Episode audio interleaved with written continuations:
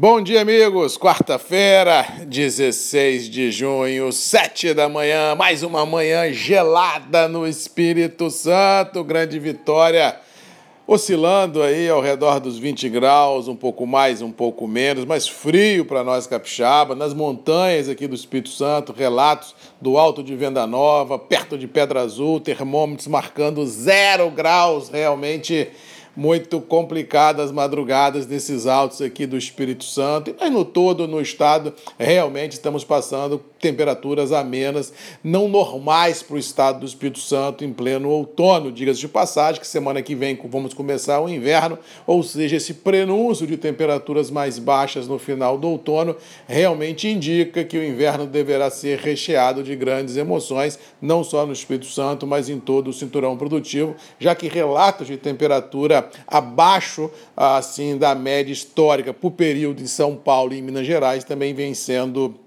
notado. Mas por enquanto não se tem ainda previsão em áreas cafeeiras de temperaturas extremas causando geada em lavouras. Não, isso não existe, pelo menos por enquanto, e nem por tabela chuvas torrenciais que poderiam comprometer a qualidade do café nesse momento aí de colheitas nesse Brasil de Deus. Mas vamos tocando porque não tem para onde correr e clima é um fator que nós não temos o controle, ou seja, o que podemos fazer é só rezar para não ter ser pego de surpresa aqui ou acolá com variantes aí mais fortes, tanto de chuva quanto de frio. Com relação aos mercados, ontem tivemos mais um dia apático, com poucas oscilações, um pouco para lá, um pouco para cá, mas assim, o campo negativo prevaleceu, ah, o espaço de trabalho até então definido abaixo dos 155 centes por libra se manteve, mínimas aí de 152, 153 centes por libra. É aquela história que eu chamo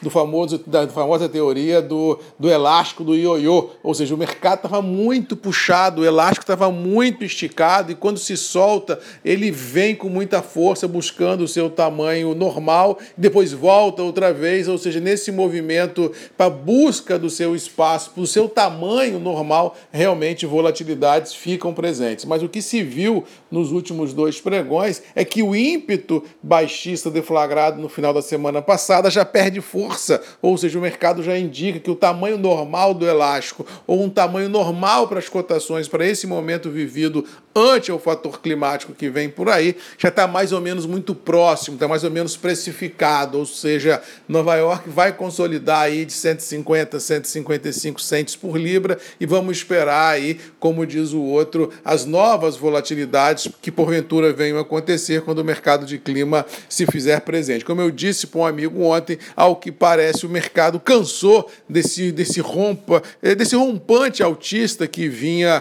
sendo pregado aí nos últimos 10, 15 dias e agora o mercado precisa respirar um pouco, o mercado precisa expurgar um pouco de gordura especulativa, os fundos colocando dinheiro no bolso e recomprando posições em níveis mais baixos, e esse é um movimento feliz ou infelizmente normal num segmento tão volátil como é o café. Mas eu continuo acreditando nas minhas premissas, nas minhas verdades de que 21 será um ano complicado com relação ao abastecimento e mais dia menos dia a gente vai ter outra vez recompras nos terminais e por tabela níveis tanto em Londres quanto em Nova York sendo majorados outra vez. Mas lembrando outro fator interessante que é a conjugação de preço é igual a dólar, bolsa e demanda. Ou seja, vamos lembrar que para a gente formar preço no Brasil, em qualquer origem produtora do mundo, a gente tem que ter esse tripé é indicando para o mesmo lugar. Não adianta bolsa e demanda puxar e dólar cair, e também não adianta dólar estilingar se bolsa e demanda enfraquece. Ou seja, a gente tem que ter a conjugação perfeita desses três fatores para a gente validar ou um rompante de alta ou uma decadência dos preços. Mas por enquanto o que temos é neutralidade nesse viés de baixa que teve Nova York e Londres e um dólar dólar também orbitando lá os 5 e todo mundo nessa expectativa de reunião de Copom no Brasil, de possibilidade de aumento de taxa de juros nos Estados Unidos. Ou seja, o mercado vem é, é, de maneira muito conservadora observando essas duas variáveis, sem indicar pressão, porque tudo que vier a acontecer nessas duas reuniões poderá impactar no dólar e mudar por completo a história até então entendida pelos operadores. Ou seja, as próximas 24, 48, 72 horas serão de grande ansiedade no mercado financeiro, porque dependendo do que for divulgado no Brasil e lá fora, a gente pode ter uma reviravolta nesse mercado cambial no Brasil. Mas no todo, o mercado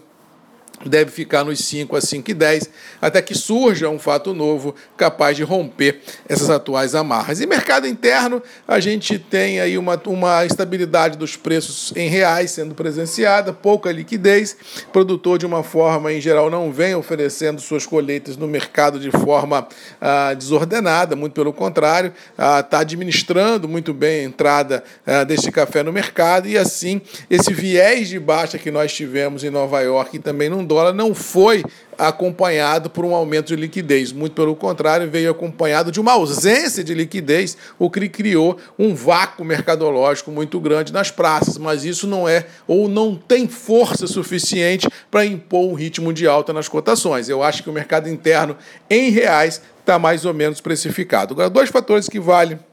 a gente analisar o seguinte: primeiro, ontem foi divulgado ah, preços, preços, os estoques americanos de café, onde apresentaram alta de 52 mil sacas, onde tradicionalmente nesse período de final de embarque de América Central, essa divulgação deveria ter sido maior o número apresentado de alta nos estoques, o que não foi, o que pode ajudar a dar um suporte nas cotações. E outro fator que vale a percepção, que não tem nada a ver com o café de forma direta, mas tem de forma indireta. O mercado de petróleo está trabalhando muito forte, trabalhando lá entre 60 e 70 dólares o barril, e há quem diga, até li alguma coisa ontem, que o mercado pode buscar os 100 dólares o barril outra vez. Mas, Marco, o que isso tem a ver com o café?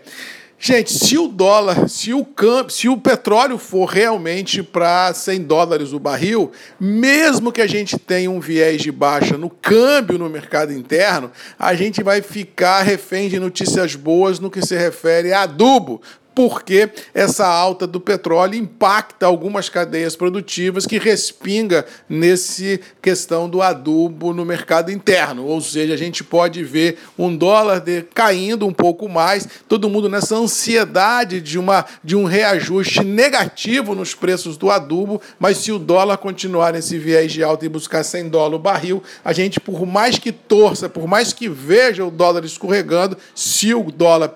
subir, fica difícil imaginar preço de adubo em baixa, o que dificulta ainda mais a vida do agricultor, não só de café, mas de todas as commodities agrícolas, porque a conta que já não fechava ficará impossível até de se pensar. Muita atenção nesse fator petróleo, porque se ele encanar a perna e for buscar os 100 dólares o barril, a vida complica bastante porque a gente vai ter aumento de gás, aumento de, pet... aumento de gasolina, possivelmente aumento até do etanol, porque ele vai numa cesta, e por tabela aumento também dos adubos. Mais um fator que nós vamos ter que acompanhar daqui para frente, além de Nova York, além de Londres, além do clima, além do câmbio, vamos ter que acompanhar também fidedignamente a cotação e as oscilações do petróleo a nível internacionais. No mais, vou ficando por aqui, desejando a todos uma boa quarta-feira. Um abraço do Marcos Magalhães, voz do café. E até amanhã às sete comigo, sempre juntos, grupos e redes MM, ponto de encontro de todos nós. Um abraço e até amanhã. Tchau!